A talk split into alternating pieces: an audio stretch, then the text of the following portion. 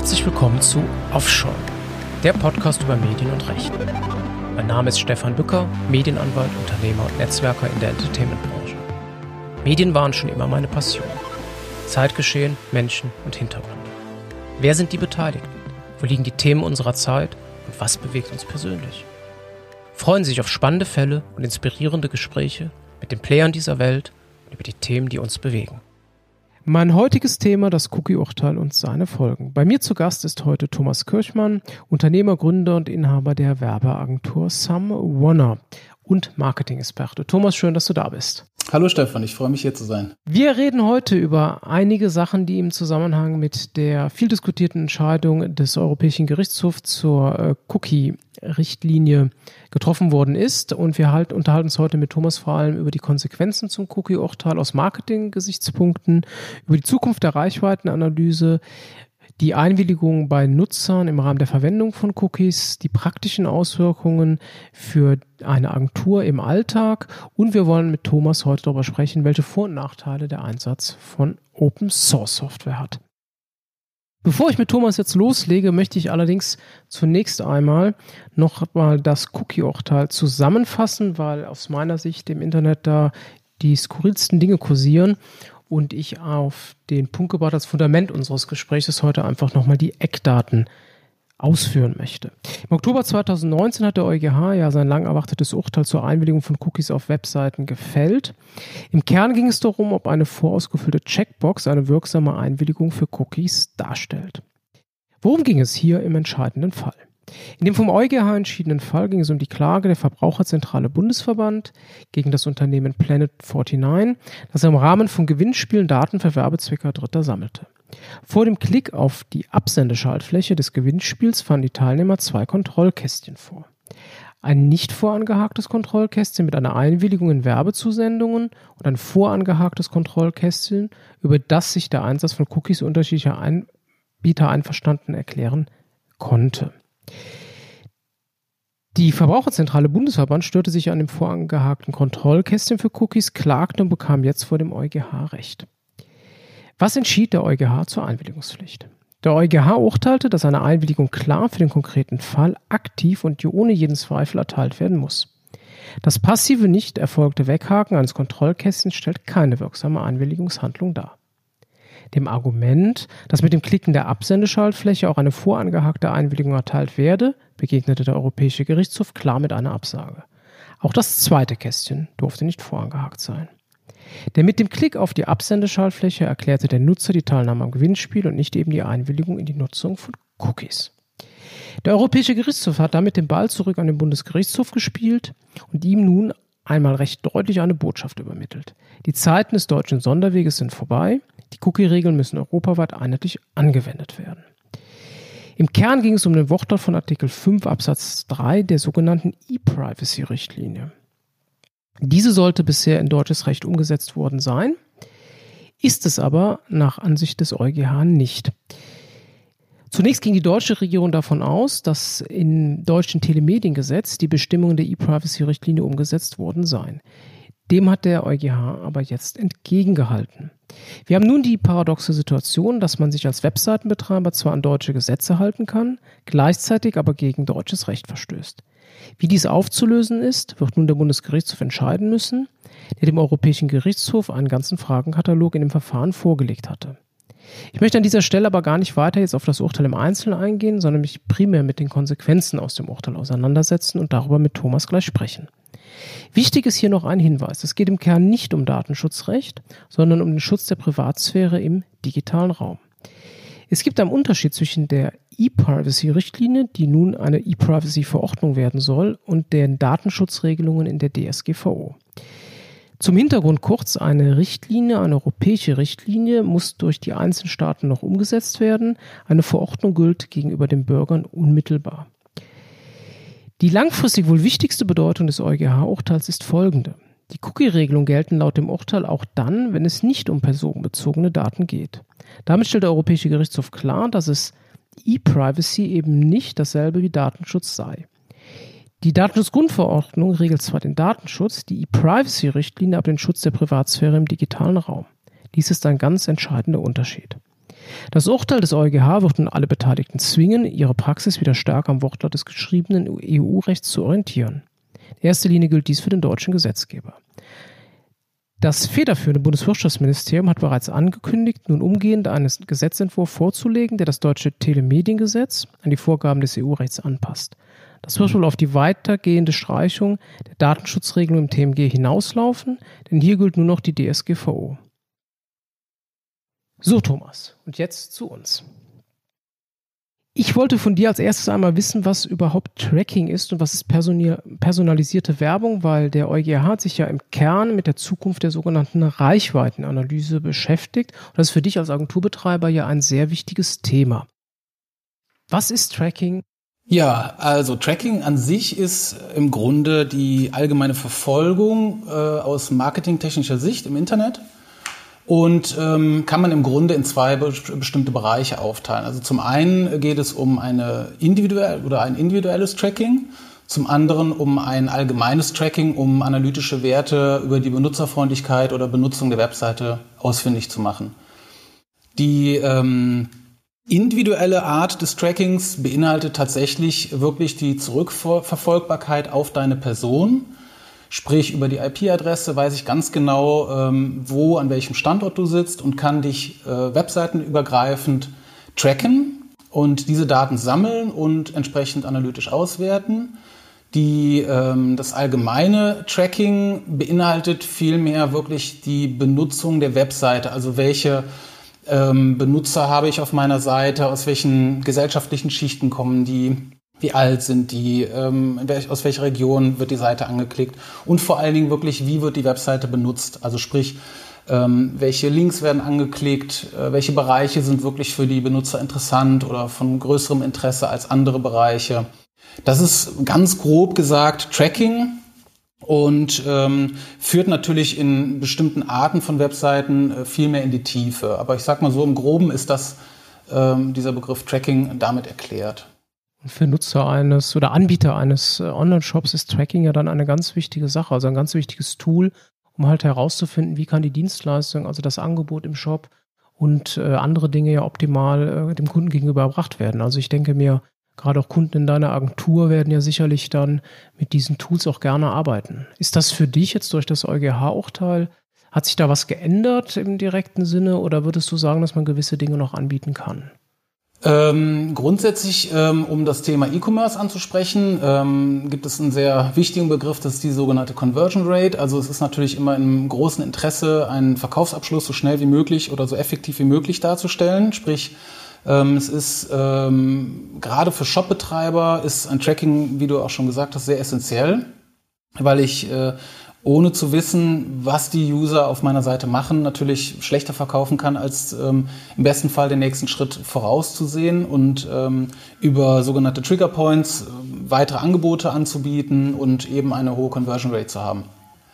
Ähm, zum zweiten Teil deiner Frage ähm, ist es natürlich, ein, sagen wir mal, im ersten Schritt ein, ein, ein großer Einschnitt in die, in die Medienlandschaft ähm, äh, gekommen durch das äh, Urteil, weil ähm, zunächst eine große Verunsicherung herrschte und ähm, mit dem Tag des Urteils eigentlich ein Tracking in der Form, wie es da ist oder da war, so nicht mehr möglich war. Sprich, ähm, der Cookie-Hinweis oder die äh, Tracking-Möglichkeiten jetzt per Opt-in vom User selber bestätigt werden mussten oder müssen und äh, das in der Regel äh, kein User macht. Und das war natürlich in den ersten Wochen eine große Irritation, die dort stattgefunden hat. Natürlich auch wieder ähm, eine, eine große Verunsicherung, was jetzt genau gemacht werden muss. Es musste jetzt erstmal wieder ähm, eine ja, Interpretation des Urteils stattfinden. Da ähm, habe ich auch die unterschiedlichsten Einschätzungen in den ersten Wochen erfahren, bis man wirklich mal so einen, einen, einen Kern gefunden hat, wo man gesagt hat, okay, das ist wirklich äh, zielführend. Ähm, natürlich kommt man um die Opt-in-Möglichkeit nicht drumherum. Ähm, deswegen haben wir persönlich eigene Tools entwickelt, wie wir weiter diese Analysen fahren können. Nichtsdestotrotz, sehe ich es so, dass die Daten auch vorher schon anonymisiert übertragen wurden. Also im Grunde ist keine direkte Zurückverfolgbarkeit, wenn sie denn dann richtig eingebaut wurde, auf den einzelnen äh, Nutzer möglich gewesen. Ähm, aber es hat halt natürlich zur Folge gehabt, dass äh, viele Webseitenbetreiber, die nicht äh, perspektivisch gearbeitet haben oder ihren Cookie-Hinweis auch vor ein, zwei Jahren schon entsprechend angepasst haben, äh, jetzt vor dem Punkt standen, dass sie sofort abmahnfähig gewesen wären und mussten halt schnell handeln. Und ähm, sprichst jetzt aber äh, aus technischer Sicht von äh, First-Party-Cookies, also von Analysemöglichkeiten, die du als Seitenbetreiber dann selber anbieten kannst. Ähm, genau, also das ist, sage ich mal, auch äh, im Kern schon ein Ansatz der, der Lösung. Aber äh, Third-Party-Cookies sind natürlich immer noch äh, ein, ein, wichtiger Punkt. Also Stichwort Google Analytics ist das weit verbreitetste Analysetool überhaupt. Und ähm, es hatte natürlich zur Folge, dass erstmal die Analysen mehrere Wochen auf Null standen. Also wir haben auch einige Kunden gehabt, die ähm, sofort keine Auswertung mehr über ihre Webseite hatten und äh, eine große Verunsicherung stattgefunden hat, was nicht zuletzt dann auch irgendwo auf den Dienstleister, sprich die ausführende Agentur, erstmal Auswirkungen hatte, weil wir im Zugzwang waren, jetzt schnell Lösungen zu finden. Und ähm, das ist eigentlich so die erste Reaktion, die ich auf dieses äh, Urteil ähm, in der direkten Praxis dann äh, gespürt habe. Das heißt, ihr habt euch quasi dann äh, Möglichkeiten gesucht, wie ihr diesen Cookie-Hinweis anders gestaltet oder gibt es dann eben auch noch andere Analyse, also habt ihr andere Analysemöglichkeiten dann entwickelt oder wie stelle ich mir das praktisch genau, vor? Genau, also eigentlich in zwei Schritten. Erstmal haben wir ähm, den Cookie-Hinweis natürlich entsprechend aktualisiert, sodass wir den allen unseren Kunden entsprechend anbieten konnten oder können. Und im zweiten Schritt äh, haben wir dann äh, ja, interne Überlegungen angestrebt, wie gehen wir jetzt weiter vor? Was können wir unseren Kunden anbieten? Ähm, um eben von Third-Party-Cookies wegzukommen und eher auf ähm, ja, auf, auf eigene Analyse-Tools zurückzugreifen, die vielleicht gar nicht cookie-basiert sind. Da haben wir natürlich auch die unterschiedlichsten Überlegungen angestellt. Und ähm, ja, das sind eigentlich so die, die wichtigsten Schritte gewesen. Aber man muss es halt einfach so sehen, ähm, dass solche Urteile dann auch einen erheblichen Einschnitt in das Alltagsgeschäft irgendwo geben, weil äh, von heute auf morgen stehen im Grunde die, die Projekte erstmal still, weil man ähm, ja, mehrere hundert Kunden erstmal bedienen muss, um äh, die rechtlich wieder abzusichern. Und ähm, ich habe so ein bisschen das Gefühl bekommen, auch damals, dass man als Agenturinhaber zunehmend ähm, ja, vorsichtig gesagt gedrängt wird, in eine, in, eine, in eine Art Rechtsberatung einzusteigen, die man sich dann eben auch zusätzlich äh, mit zur Seite holen muss um eben Webseiten äh, tatsächlich sicher abzudecken, weil das schon ein sehr komplexes Thema mittlerweile geworden ist. Ne? Und das ist, das finde ich auch ganz interessant. Findest du denn äh, den Unterschied? Also äh, ist natürlich klar, äh, das befürwortet ja auch, denke ich, jeder, dass wir ein, ein hohes Datenschutzniveau haben und, und Daten äh, gesichert werden und Leute natürlich darüber entscheiden können, was mit ihren persönlichen Daten passiert. Die Frage oder der Gegenpol dazu ist natürlich immer die pragmatische Seite. Wie ist das in der Praxis umzusetzen? weil ich selbst als Nutzer einer, eines Shops will natürlich, dass meine Daten sicher sind. Ich möchte darüber auch entscheiden können, was mit meinen Daten passiert. Auf der anderen Seite möchte ich eine schöne Usability haben. Das heißt, ich möchte natürlich auf eine Seite gehen äh, und nicht dauernd irgendwas wegklicken müssen und irgendwann äh, dieses, äh, diesen Begriff Consent Fatigue, der äh, kursiert ja auch immer, dass man irgendwann einfach gar nicht mehr liest, was man da klickt, sondern einfach nur weitermachen will, um die Seite dann auch mal nutzen zu können oder eben auch ein Einkaufserlebnis zu haben im Zweifel. Wie siehst du denn da diese gegenläufigen Pole, dass, dass man auf der einen Seite sagt, hohes Datenschutzniveau und dann als, als Agentur, die ja auch mit Marketing, Werbung und auch der Programmierung von Webseiten zu tun hat, ähm, trotzdem noch ein, ein, eine Usability zu schaffen und auch für den Kunden, einen Nutzer, ein Einkaufserlebnis zu schaffen? Weil ich finde, das, das war bei mir zum Beispiel das Gefühl, man schimpft natürlich immer äh, auf, die, auf die Seitenbetreiber in Anführungszeichen. Man will ja den, den User auch irgendwo schützen, was ich wichtig finde, aber selbst ich als User sage halt irgendwann, äh, gewisse Dinge ähm, sind ja auch ein Mehrwert für mich. Ja, und äh, wo sie, sie, siehst du da die Möglichkeit, da einen, einen Mittelweg zu gehen? Oder gibt es den überhaupt? Oder ist die Reichweiten, sorry, wenn ich das so sage, oder ist die Reichweitenanalyse für dich mit diesem Cookie-Urteil, weil das kursiert hier anfangs äh, so als Weltuntergangsstimmung, äh, die klassische Analyse der, der alten Zeit vor dem Urteil, wenn man es so trennt, wäre tot. Siehst du das auch so oder ist das übertrieben? Jein. Also im Grunde ist das Urteil natürlich sehr pauschal. Es ist wenig differenziert und das ist eigentlich, äh, glaube ich, das Problem in diesem ganzen äh, Urteil. Ähm, hier werden Sachen auch teilweise miteinander vermischt, die, äh, wie ich auch eingehend schon zum, zum Tracking gesagt habe, vielleicht auch gar nicht direkt was miteinander zu tun haben. Ähm, Du hast jetzt äh, zum einen Teil natürlich über personalisierte Werbung gesprochen. Das sind zum Beispiel äh, Themen, die jeder äh, kennt und vielleicht auch als unheimlich empfindet. Äh, man googelt nach einer Zahnbürste und ähm, sucht danach Amazon oder einen anderen Anbieter und bekommt natürlich entsprechende Zahnbürsten vorgeschlagen. Das sind äh, ist personalisierte Werbung und ähm, wird auch von vielen Usern als störend und eben unheimlich auch empfunden. Ähm, zum anderen gibt es eben genau diese Usability-Aspekte, die äh, wirklich dafür da sind, einfach um also die, die Benutzung der Seite so angenehm wie möglich zu machen. Das heißt, zum, ein, zum einen äh, bestimmte Eingabefelder sind voreingestellt und die Sprachauswahl. Das ist ein wichtiges Thema. Ich besuche eine Seite und wähle mir die entsprechende Sprache aus und äh, komme am nächsten Tag auf die Seite und müsste dann im Zweifel wieder die, die, die äh, Sprache auswählen. Auch da vermische ich jetzt gerade Third-Party und First-Party-Cookies, aber äh, das Urteil ist letztendlich ja auch pauschal über alles gefällt worden. Und äh, das hat die Verunsicherung gebracht, weil im Grunde Third-Party, äh, First-Party-Cookies, Entschuldigung, eigentlich ähm, also essentielle Cookies ja nicht in dem Sinne verboten sind und auch nicht oder kein Opt-in erfordern, aber es in der Medienlandschaft so dargestellt wird aktuell über Cookie-Hinweise, dass auch diese abzulehnen sind. Und das halte ich eigentlich für sehr problematisch, weil dann ähm, die Benutzerfreundlichkeit auch irgendwo mit auf der Strecke bleibt. Ne? Ich glaube, das ist ja von der E-Privacy-Richtlinie auch gewollt. Ich möchte hier mir mal erlauben, ein Wortlaut von Artikel 5 Absatz 3 der E-Privacy-Richtlinie zu zitieren. Die soll ja durch die äh, E-Privacy-Verordnung irgendwann mal abgelöst werden. Man kann aber davon ausgehen, dass der Wortlaut ähnlich bleibt.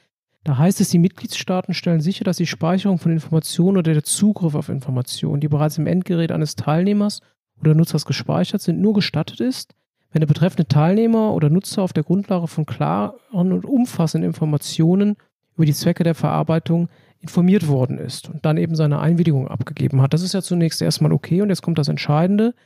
Dies steht einer technischen Speicherung oder dem Zugang nicht entgegen, wenn der alleinige Zweck der Durchführung der Übertragung einer Nachricht über ein elektronisches Kommunikationsnetz ist oder wenn dies unbedingt erforderlich ist, damit der Anbieter eines Dienstes der Informationsgesellschaft, der vom Teilnehmer oder Nutzer ausdrücklich gewünscht wurde, diesen Dienst zur Verfügung stellen kann. Also das heißt, die E-Privacy-Richtlinie, die möchte gerade, dass man sagt, wenn ich als Nutzer auf eine Seite gehe und einen bestimmten Dienst oder eine bestimmte Dienstleistung ja für mich eben auch nutzen möchte, dass wenn dann Cookies gesetzt werden, die dies unterstützen, dass ich da eine entsprechende Nutzung vornehmen kann, dass dann über diese E-Privacy-Richtlinie, über den Artikel 5.3 eben äh, ein essentielles Cookie, also ein äh, sozusagen äh, zwingend notwendiges Cookie einfach gesetzt werden kann.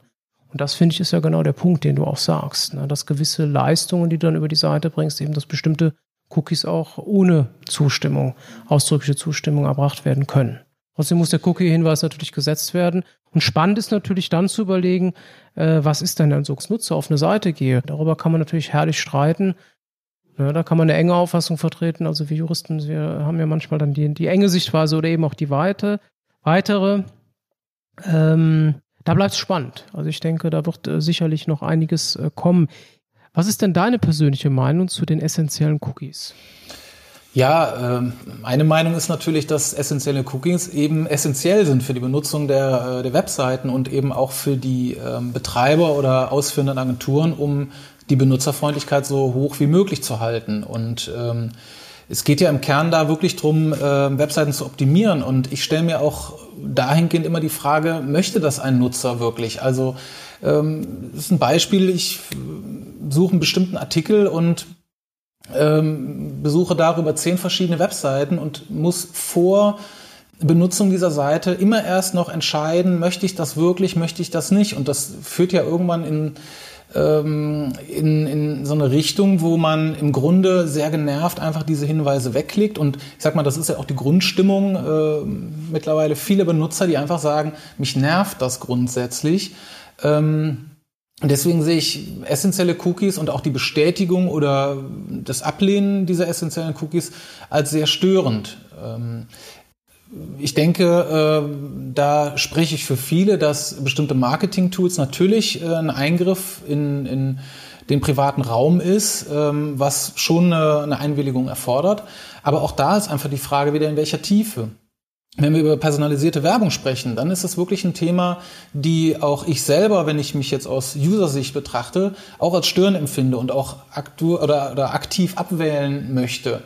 Ähm, wenn es aber wirklich darum geht, ähm, einfach nur einen analytischen Wert rauszufinden, äh, woher ich komme, in welcher Altersgruppe ich mich ungefähr befinde, um die Zielgruppe für den Betreiber der Webseite ein bisschen besser definieren zu können und dann vielleicht auch die Angebote entsprechend zu optimieren, ähm, dann sehe ich mich persönlich eigentlich nicht darin, dass ich das entscheiden möchte, sondern da eigentlich die Benutzerfreundlichkeit der Webseiten ähm, mit oberster Priorität sehe.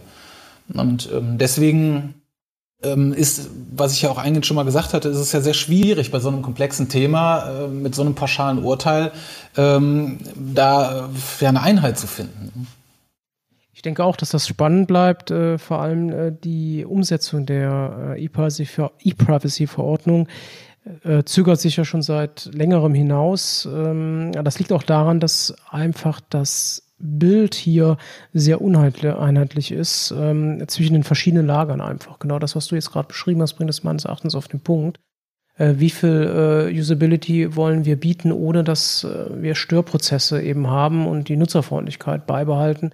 Weil meines Erachtens wird die E-Privacy-Verordnung genau äh, in die Richtung etwas gehen, dass man da wieder etwas stärker eben auch sagt, wir wollen halt auch äh, das Angebot verstärken dahingehend, dass wir gute Angebote bringen können, ohne dass man halt äh, solche Effekte hat, äh, wie diesen Consent äh. Auf der anderen Seite will man natürlich das ähm, Niveau des Schutzes des Nutzers auch nicht ganz runterschrauben. Also ich glaube, dass uns, also ist meine persönliche Meinung, dass uns die E-Privacy-Verordnung da nochmal etwas mehr Luft geben wird, um mal in diesen, in diesen Mittelweg einfach äh, mehr reinzugehen.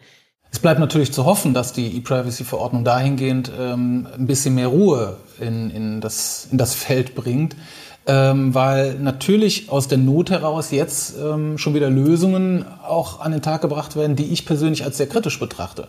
Da geht es zum Beispiel einfach um die Darstellung des Cookie-Hinweises. Es gibt jetzt bestimmte Anbieter, die, die einen Cookie-Hinweis ähm, zur Verfügung stellen, die aufgrund der Buttongröße und Form und Farbe damit spielen, dass eben Benutzer, die einfach ähm, dadurch, dass sie mittlerweile sehr genervt sind davon, einfach nur noch draufklicken und indirekt äh, oder direkt vielmehr wirklich äh, alles schon bestätigen. Das ist, stellt sich in der Form dar, dass der Cookie-Hinweis mit dem schönen großen grünen Button äh, ähm, inhaltlich auf alle akzeptieren dargestellt wird und nur essentielle Cookies oder eben komplett ablehnen nur noch in Textform unter diesem Button dargestellt werden. Das heißt, der flüchtige Benutzer kommt auf die Seite, sieht einen grünen Button, liest ihn gar nicht, klickt drauf und hat sofort alle Marketing-Tools wieder bestätigt. Und das ist natürlich auch sehr kritisch aktuell wieder, weil eben, wie ich ja schon gesagt habe, eben aus der Not heraus jetzt weiter Analysen gefahren werden müssen und ähm, der Spielraum jetzt wieder dafür da ist, ähm, man muss es vorsichtig äh, formulieren, aber für betrügerische Absichten natürlich auch wieder da ist. Ne? Ich denke, nach der aktuellen Entscheidung wird man dieses Beispiel auch abmahnen können. Aus meiner Sicht ist das nicht rechtmäßig dann. Aber es würde ja auch nur das ganze Thema verzögern, weil letztlich will man ja eben genau diesen, diesen Aspekt am Ende des Tages ähm, umgesetzt haben, dass man sagt, wir wollen ja nicht dazu anleiten, dass wieder irgendwelche Sachen ähm, so dargestellt werden, äh, dass man irgendwelche Grauzonen äh, beschreitet, sondern wir wollen eine Klarheit haben, sowohl für den äh, Webseitenanbieter als auch eben äh, für den Nutzer. Siehst du denn eine Schwierigkeit äh, bei der Benutzung von Open Source Software in dem Gesamtkomplex, den wir gerade besprochen haben? Das ist natürlich nochmal äh, im Kern auch irgendwo ein ganzes Thema für sich. Und äh, das betrachte ich auch nicht zuletzt auch unter Veröffentlichung der DSGVO als sehr, sehr schwierig weil ähm, Open Source Software natürlich äh, den charmanten Vorteil hat, es ist eine große Community, die eine Software herstellt. Ähm, die ist ähm, zum Großteil kostenlos, ähm, im Internet runterladbar und ähm, lebt eigentlich davon, dass eben diese Community bestimmte Plugins oder Komponenten zur Verfügung stellt. Und genau das ist eigentlich der, äh, das Hauptproblem, weil ich kenne die Entwickler nicht, ich weiß nicht, was dahinter steckt und ich als Webseitenbetreiber bin eigentlich in der Pflicht, jetzt alles genauestens zu prüfen und genau zu wissen, was passiert wirklich mit den Daten mit dieser Open Source Software. Und wie gesagt, stelle ich mir diese Frage jetzt mittlerweile schon seit fast zwei Jahren. Ähm, wie ist da überhaupt die Zukunft möglich? Weil ich als Webseitenbetreiber oder eben auch aus meiner Brille als Agenturinhaber ähm, meinen Kunden gegenüber gar keine Garantie geben kann, ähm, was mit den Daten passiert. Und ähm, der Cookie-Hinweis ist auch mit diesem Urteil auch wieder ein gutes Beispiel. Es ist so, dass dieses Urteil gefällt wurde und ähm, man im Endeffekt jetzt erstmal wieder auf ein Update warten musste, bis die Community einen entsprechenden Cookie-Hinweis zur Verfügung gestellt hat, vergehen auch wieder einige Tage. Und ähm, wir haben natürlich reagiert und haben ähm, eigene Cookie-Hinweise dann implementiert und ähm, mussten uns aber dann eben auch wieder aus dem Alltagsgeschäft entziehen, um einer Open-Source-Software eine eigene Lösung zu bieten. Und das ist, spricht eigentlich auch komplett gegen den Gedanken, weil letztendlich eben diese Open Source Software äh, im Kern updatefähig bleiben muss und ähm, eben angepasst an die Community äh, einen bestimmten Standard erfüllen muss. Man geht jetzt wieder rein und greift dann dazwischen. Und äh, deswegen halte ich diese Open Source Lösung an sich äh, mittlerweile für nicht mehr ähm, ja, marktfähig in dem Sinne. Ne? Gibt es denn bei dem Einsatz von Open Source Software aus deiner Sicht im Rahmen der Einhaltung des Datenschutzniveaus dann noch weitere Risiken, unabhängig von dem Cookie-Urteil oder?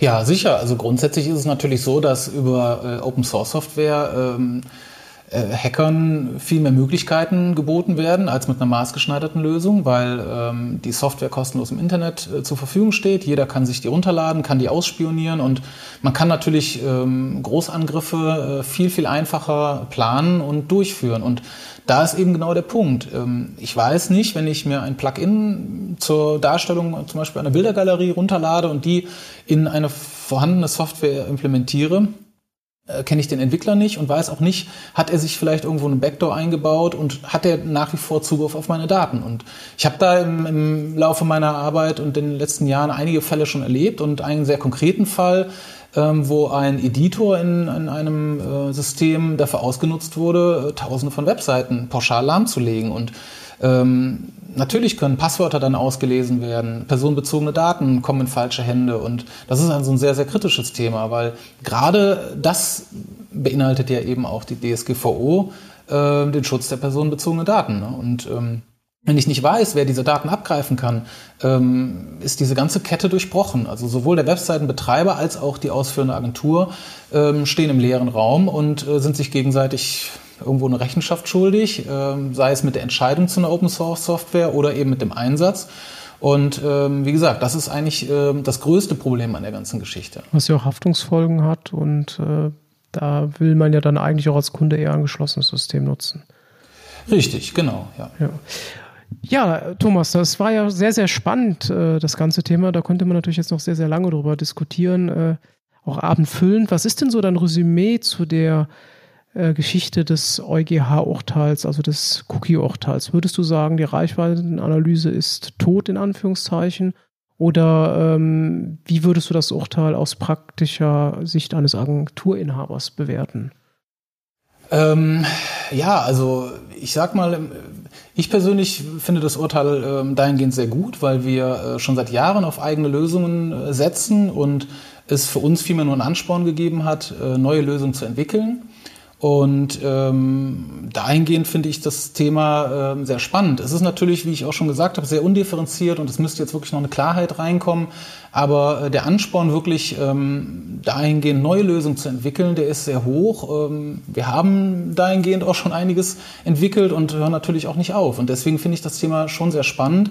Auf der anderen Seite ähm, finde ich, sollte die ganze Regelung oder auch vielleicht noch folgende Urteile ähm, nicht außer Acht lassen, dass ähm, ein Großteil der Webseitenbetreiber kein Interesse daran hat, wirklich personenbezogene Daten zu nutzen, sondern es geht äh, aus meiner Sicht oder auch in, in unserer Kundschaft äh, primär darum, eine hohe Benutzerfreundlichkeit an den Tag zu legen, die, äh, die Webseiteninhalte ähm, so gut wie möglich zielgruppenspezifisch darzustellen.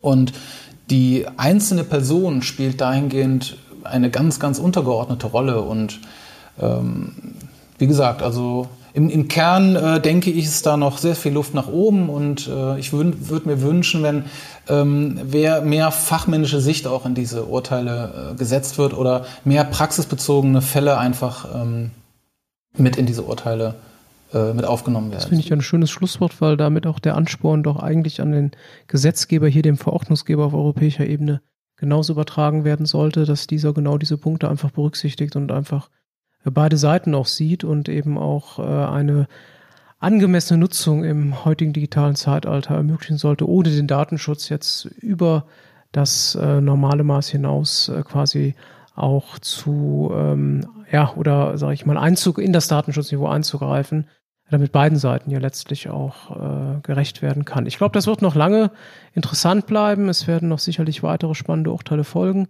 Wann die äh, E-Privacy-Verordnung kommt, weiß derzeit noch keiner. Auch das bleibt spannend. Ja, Thomas, danke für das total interessante Gespräch. Also ich habe auch wieder einiges in technischer Hinsicht gelernt. Und ähm, ja, ich wünsche dir dann äh, auch äh, bei der Umsetzung der Vorgaben der des EuGHs und auch der äh, aktuellen Richtlinienverordnungslage äh, weiterhin viel Erfolg, viel Inspiration und auch, äh, dass du da die richtigen Lösungen zur richtigen Zeit für deine Kunden hast. Ja, ja, vielen Dank auch für das Gespräch. Ich danke auch.